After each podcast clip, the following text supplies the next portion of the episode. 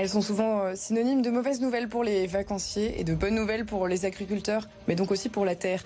D'abondantes pluies se sont invitées en ce début de mois de mai en Ile-de-France, de quoi abreuver un peu les sols qui connaissent euh, ces dernières années un important déficit euh, en eau, y compris dans notre région. Point positif de ces précipitations, elles permettent à la végétation de croître et de se renforcer à l'approche de la saison estivale, mais elles ne sont qu'une cure de surface, car plus profond sous la terre, c'est la situation de certaines de nos nappes phréatiques franciliennes qui interpellent et avec l'urbanisation croissante de ces dernières années, de ces dernières décennies, nos sols sont devenus des parois infranchissables aux eaux de ruissellement. À l'heure d'une prise de conscience écologique, les pouvoirs publics se demandent désormais comment désimperméabiliser les sols de notre territoire ultra densifié. Rendre son caractère spongieux au sol francilien est-il vraiment facile, voire possible? Nous en discuterons ce soir avec Christian Piel, urbaniste hydrologue et dirigeant du bureau d'études Urban Water, et Ronan Kilian, responsable de l'eau dans la ville au sein du département de la Seine-Saint-Denis. Nous nous intéresserons également aux diverses expérimentations qui sont mises en place sur le territoire francilien. Sécheresse en Ile-de-France, comment réinventer nos villes? Ile-de-France Politique, c'est parti.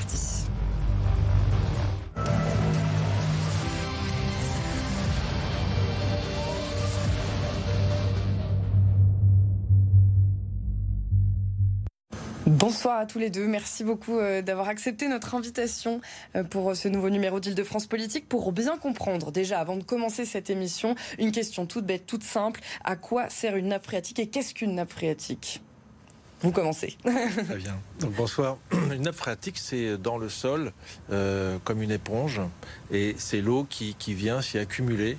Euh, donc c'est pas un trou vide, c'est comme une éponge. Il y a des interstices de vide dans lesquels il y a, l'eau qui vient, euh, qui vient donc s'accumuler, se, stocker et qui reçoit l'eau de, l'infiltration et qui va s'évacuer gravitairement vers, vers le bas, bien sûr, et vers les cours d'eau cours d'eau qui vont rejoindre des plus gros cours d'eau qui vont rejoindre la mer.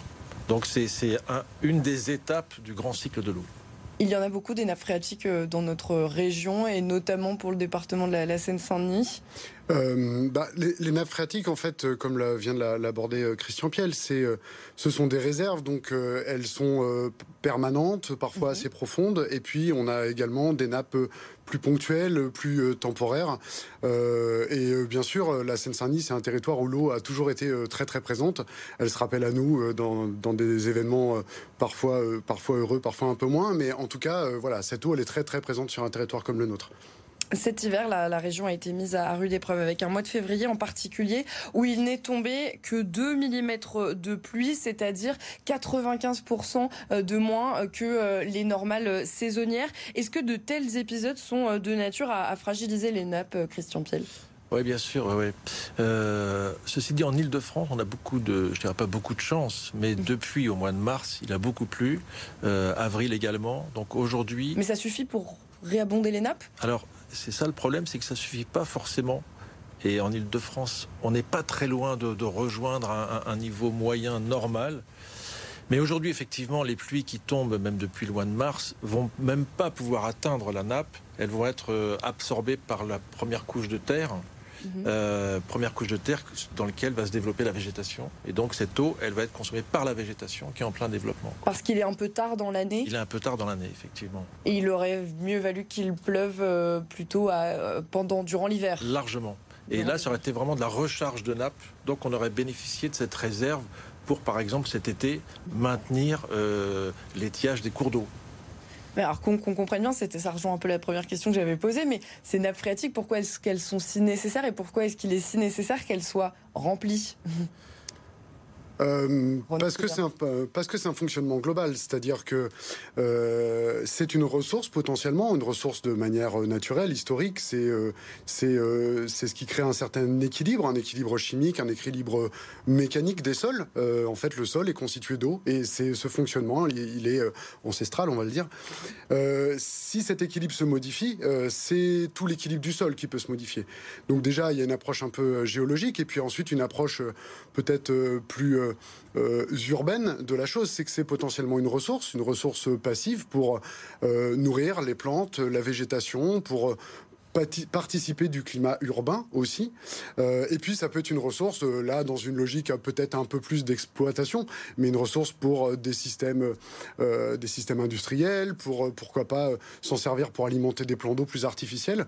Mhm. quand cet équilibre-là il est bouleversé, c'est un peu toute notre ville qui l'est, quoi. Mhm. Voilà, donc c'est c'est des, des, changements, des changements pas forcément euh, souhaitables et sur lesquels euh, nos, systèmes urbains ne se sont pas forcément construits. Quoi. Il y a eu d'ailleurs un débat, vous parliez justement d'exploitation industrielle, il y a eu un débat euh, à, Grigny, hein, en Essonne, où l'usine Coca-Cola pompe un petit peu dans les réserves de, la nappe phréatique. Ça arrive régulièrement comme ça qu'il y ait des, des exploitations industrielles dans les nappes phréatiques? C'est intéressant, mais peut-être tu peux en parler, Ronan. Ce qui est intéressant, c'est que par exemple, en Seine-Saint-Denis, je crois que ça a été, il y a eu beaucoup, beaucoup de pompage, ce qui avait fait baisser les nappes de façon assez euh, significative. Par des entreprises, euh, par des industriels? Bah, Historiquement, en fait, la Seine-Saint-Denis a été un territoire très industrialisé. Hein. Mhm. C'était un peu l'usine de l'Île-de-France, euh, peut-être un peu malgré notre territoire, mais en tout cas, ça a été en tout cas une, sur ce territoire que se sont localisés un certain nombre d'activités économiques. Et effectivement, l'eau était une ressource pour les process industriels, pour rafraîchir des, des, des, par exemple des voilà des, usines qui produisent de la chaleur. Euh, il y a eu énormément de pompage. On en revient en fait. Il y a eu vraiment toute une vague de désindustrialisation euh, et donc on a eu plutôt justement une réapparition de la présence de l'eau sur le territoire, alors qui a créé des désordres parce que la ville s'était pas forcément construite avec ses nappes aussi hautes. Donc là, à l'inverse, on avait presque trop d'eau. Euh, voilà. Mais bon, en tout cas encore une fois, c'est des déséquilibres à, gérer et sur lesquels il faut savoir construire à nouveau. On, parlait de la sécheresse juste auparavant. Des, arrêtés préfectoraux ont déjà été pris par euh, deux départements euh, dans les Yvelines et en Seine-et-Marne. Euh, c'était en, mars et en avril. Donc en mars, le 9 mars pour la Seine-et-Marne et le 6 avril pour les Yvelines. Est-ce que finalement ces arrêtés qui sont pris de plus en plus tôt dans l'année, c'est une preuve que finalement la situation se, dégrade de plus en plus? Absolument. C'est, ça montre bien, par des signaux de moins en moins faibles, euh, que ce changement climatique euh, euh, arrive et se traduit sur notre territoire. voilà, on revient sur les nappes, mais puisque la ressource, puisque le stockage, puisque l'éponge n'est pas suffisante, on sait d'avance que cet été, on pourra manquer d'eau. D'où la nécessité dès aujourd'hui d'intervenir et limiter la consommation, donc l'extrait euh, qu'on peut avoir sur ces nappes. En fait, c'est quasiment des arrêtés préfectoraux par anticipation, parce que pour le moment, leur niveau, euh, je, cite un, un ce sont des, des, des, données de la préfecture de la région Île-de-France, leur niveau est modérément bas. je ne sais pas exactement ce que ça veut dire, mais leur niveau est modérément bas. Donc c'est par rapport aux moyennes, euh, on est plutôt en bas. Mais vraiment en Ile-de-France, on a beaucoup de chance. Enfin, on mhm. a beaucoup de chance parce qu'il a beaucoup plu. Euh, en avril et en, et mars. Exactement, ce qui fait qu'elles elles ont pu remonter. Euh, tant mieux. C'est pas du tout le cas dans le sud de la France et dans beaucoup d'ailleurs d'autres endroits euh, en France. Et comment est-ce qu'on peut expliquer que d'une nappe phréatique à l'autre, on n'ait pas du tout les mêmes déficits? Alors parce que souvent sur des nappes phréatiques voisines, on n'a pas forcément les mêmes déficits. Ça peut être aussi lié, enfin ça peut être lié à un tas de choses. Euh, ça peut être lié tout simplement à la pluie, est-ce mhm. qu'il a plu ou pas beaucoup plu, et puis ça peut être aussi à l'historique de pluie. Euh, en Méditerranée, enfin sur la côte méditerranéenne, euh, ça peut faire un an et demi qu'il n'a pas plu. Mhm.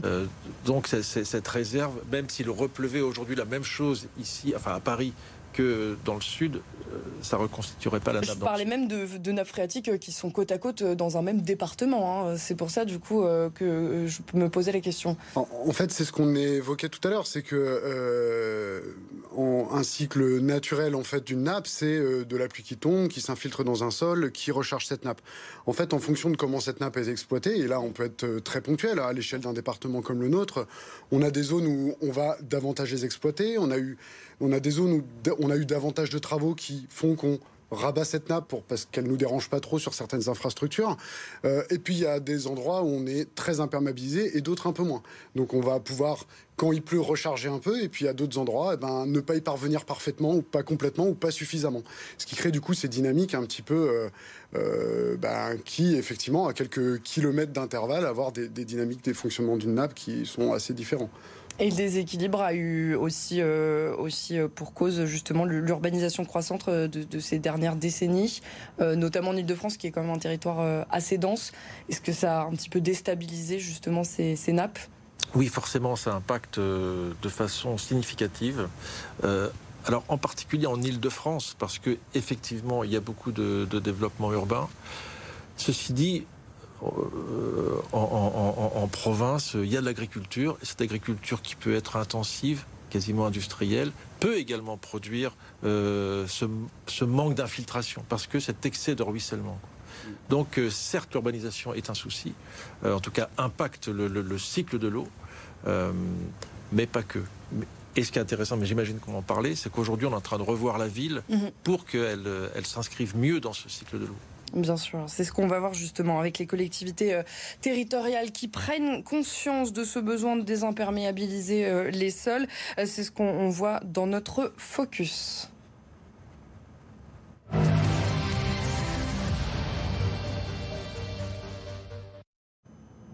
C'est Garance Amespil qui nous a rejoint en plateau. Bonsoir Garance. Bonsoir Alexia, bonsoir à vous. L'île de France et la ville de Paris planchent déjà depuis plusieurs années hein, sur la question de la désimperméabilisation des sols.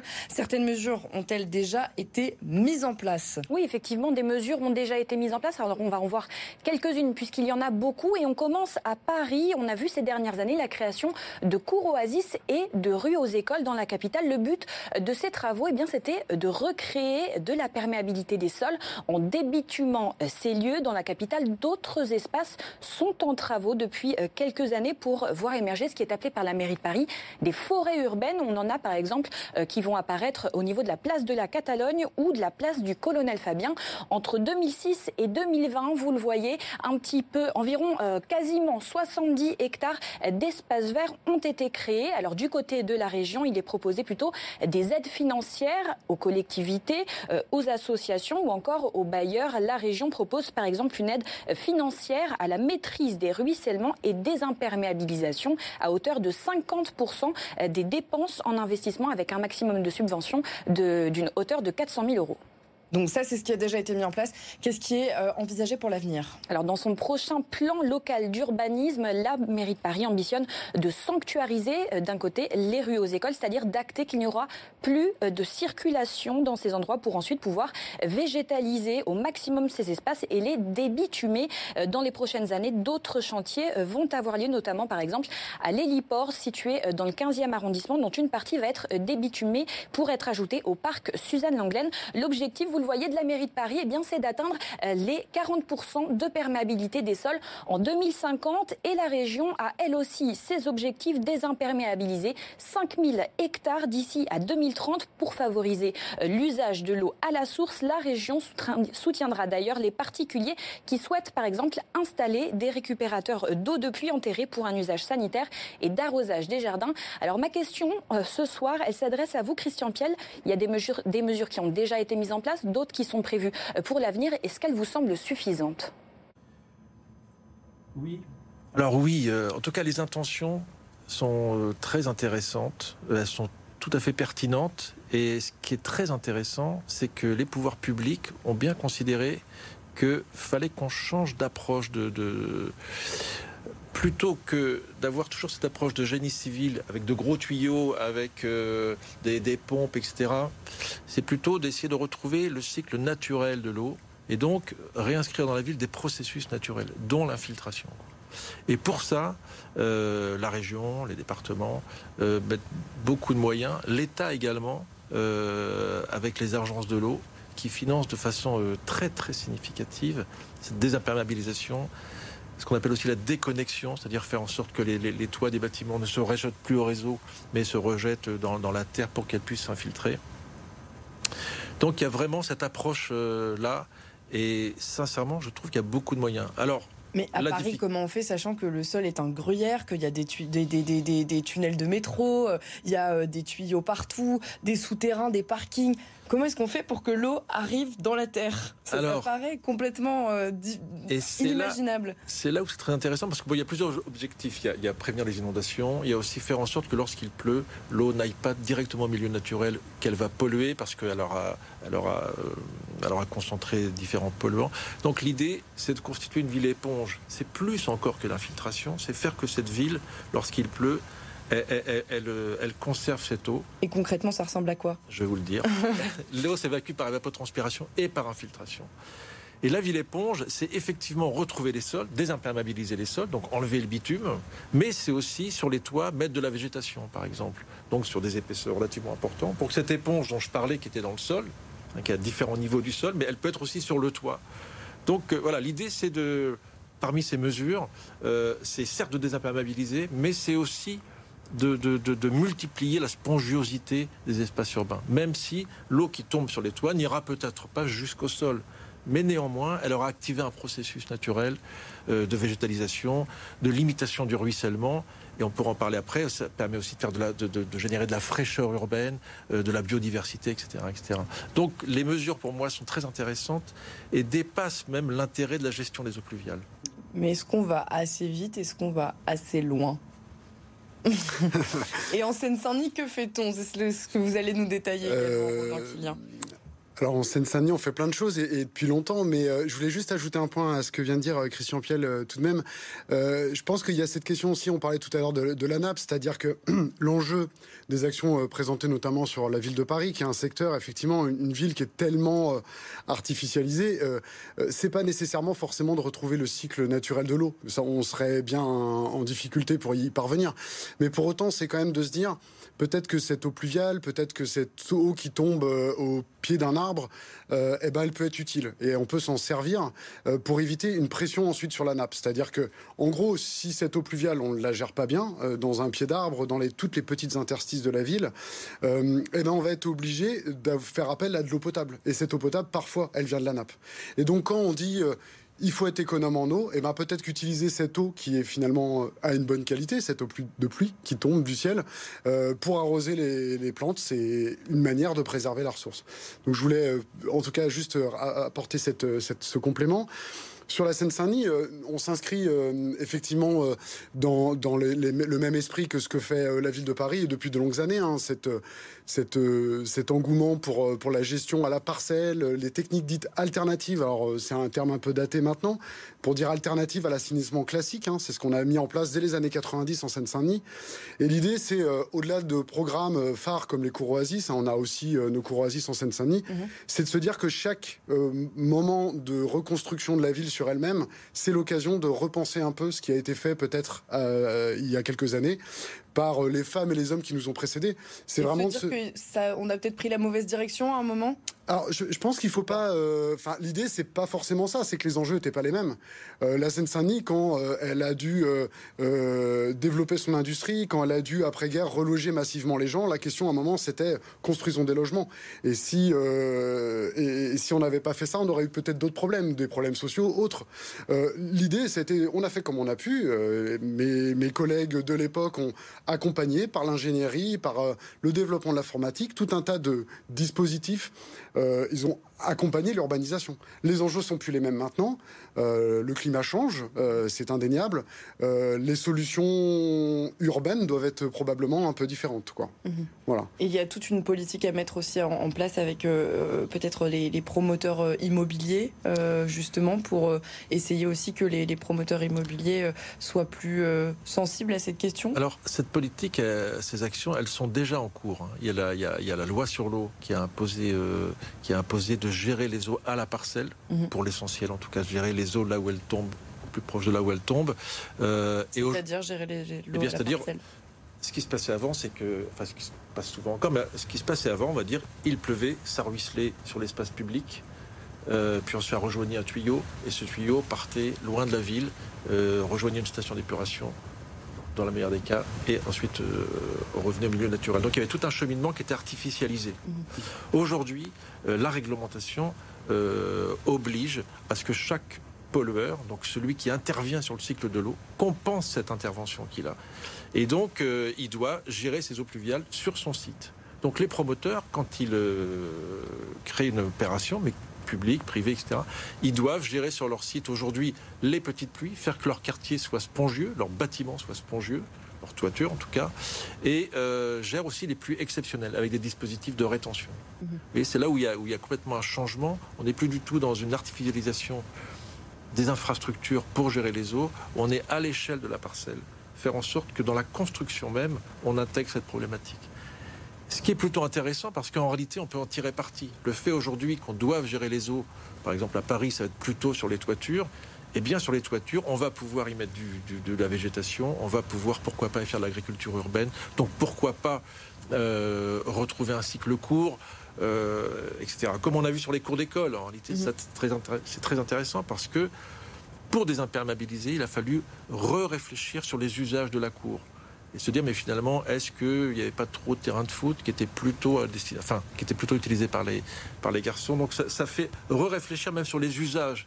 C'est ce qui est intéressant dans cette problématique de l'eau c'est que ça permet d'aborder, de revoir tout un ensemble de, de, problématiques ou d'enjeux. On, voit facilement euh, à quoi euh, servent les nappes phréatiques euh, en milieu agricole notamment. en milieu urbain, on a peut-être un petit peu plus de mal quand on est citadin à se dire ah bah cette nappe phréatique elle est très utile. en quoi elle peut servir cette nappe phréatique en milieu urbain? Ben, alors, on a parlé de l'exploitation industrielle tout à l'heure, mais euh, y a-t-il d'autres euh, Nous, on s'en sert vraiment comme une grosse, grosse, grosse citerne. C'est un peu l'idée. Plus ça va, plus nous, on dit, on va infiltrer au maximum dans cette nappe pour que éventuellement l'été, on puisse repomper une petite partie pour hydrater par exemple la, végétation qu'on aura mis justement sur les toits, etc. Donc ça peut être un gros réservoir. Mais plus simplement, euh, imaginons qu'il n'y ait plus de nappe en Ile-de-France, la Seine, elle aurait beaucoup de mal à couler parce qu'il y aurait, y aurait plus, elle serait plus suffisamment alimentée. Donc euh, c'est d'abord un gros réservoir. Parce que je, vais être volontairement euh, provocatrice, mais durant les épisodes de crue, est-ce qu'il vaudrait mieux pas qu'elles soient vides, ces nappes, justement parce que ce sont les premières à remonter quand il y a un épisode de crue bah, en fait, je pense que euh, c'est ce que j'évoquais tout à l'heure. Euh, c'est une notion d'équilibre. Là, là de, ce dont on parle depuis tout à l'heure, c'est qu'on constate un déséquilibre. On constate des pluies qui se comportent pas tout à fait comme on avait l'habitude de les constater. On a maintenant de plus en plus souvent des orages qui arrivent en hiver, alors que c'est des phénomènes qu'on constate plutôt l'été. Donc euh, les, nappes, c'est pareil. Euh, je, l'évoquais déjà tout à l'heure, mais cette question de la nappe, euh, c'est une question d'équilibre, équilibre de nos sols et notamment l'équilibre mécanique.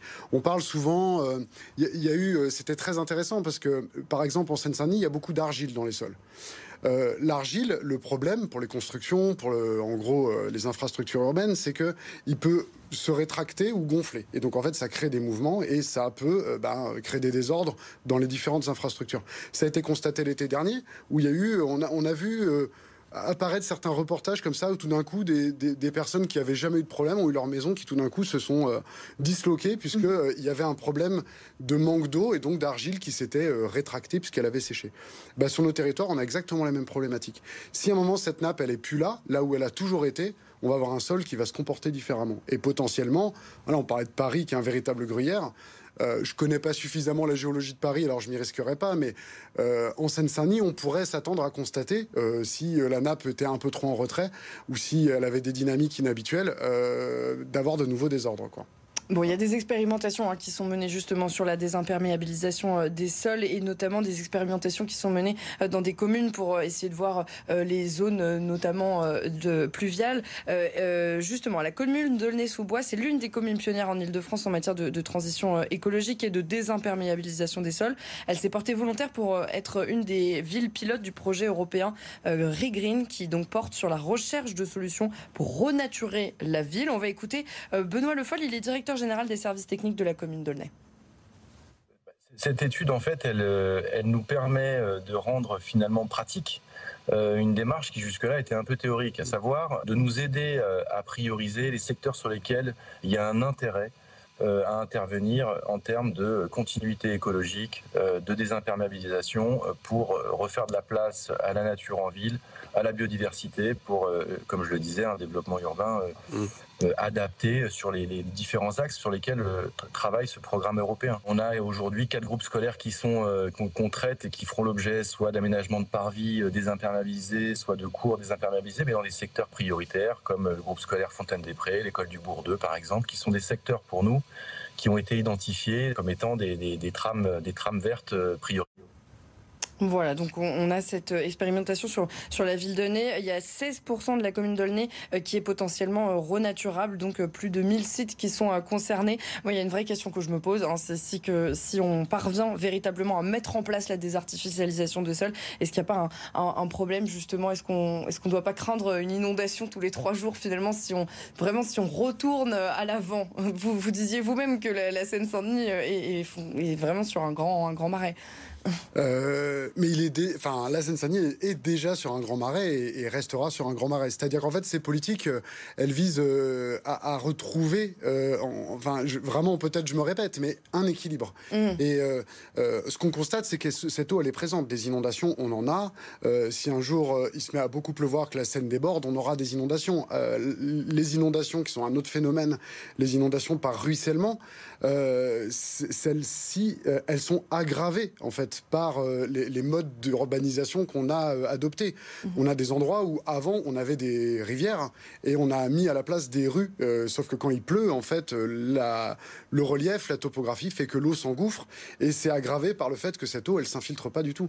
Donc, ce qu'on, enfin, et, tout ça est, très finalement euh, je sais pas, logique d'une certaine manière. On, cette eau, plutôt qu'elle d'aller dans le sol, elle ruisselle. Donc elle crée des inondations qu'on n'avait pas forcément. Et ça, on. Mais ce que vous disiez, Christian Piel, c'est que on, l'évacuait cette eau, on l'envoyait loin de la ville. Si on décide de la garder euh, justement euh, sous la ville, qu'est-ce qui va se passer En fait, on l'envoyait loin de la ville, si ce n'est que les villes se sont étendues. Donc mmh. finalement, on l'envoyait là où il y a aujourd'hui de la ville. Donc ça participait des inondations, ça participait à accroître ces inondations. Le fait qu'on ait une gestion à la parcelle, en tout cas le plus à l'amont possible, là où elle tombe, il y a une gestion beaucoup plus diffuse de cette eau et donc il y a, ça permet d'avoir une régulation, un équilibre beaucoup plus, euh, beaucoup plus fort. Ce qui mm. fait que même en cas d'excès, cet excès il est moindre, il n'est pas, il est pas concentré en un point donné où là c'est ingérable. Au contraire, là il est géré donc à la parcelle et plutôt que ce soit un risque, finalement ça devient une ressource. Vous voyez cette eau dont je parlais, mm. elle est dans les jardins, elle est, elle va s'infiltrer, elle va activer la, la végétation. Donc c'est une façon de faire que ce qui était le risque, ce qui, enfin, en quoi l'eau était un risque, d'un coup, cette même eau devient une ressource. Et c'est ça tout l'intérêt de ce qui se fait aujourd'hui, actuellement. Et, ce sera le mot de la fin parce qu'on est arrivé à la fin de, cette émission. Merci à vous deux euh, d'y avoir euh, participé. Euh, merci donc à vous de nous avoir suivis pour ce nouveau numéro d'Île-de-France Politique consacré à l'eau. Il y avait une Île-de-France Politique très intéressant. Et on se retrouve évidemment jeudi dans, deux semaines pour le coup pour un, un nouveau numéro. L'info continue sur BFM Paris de France.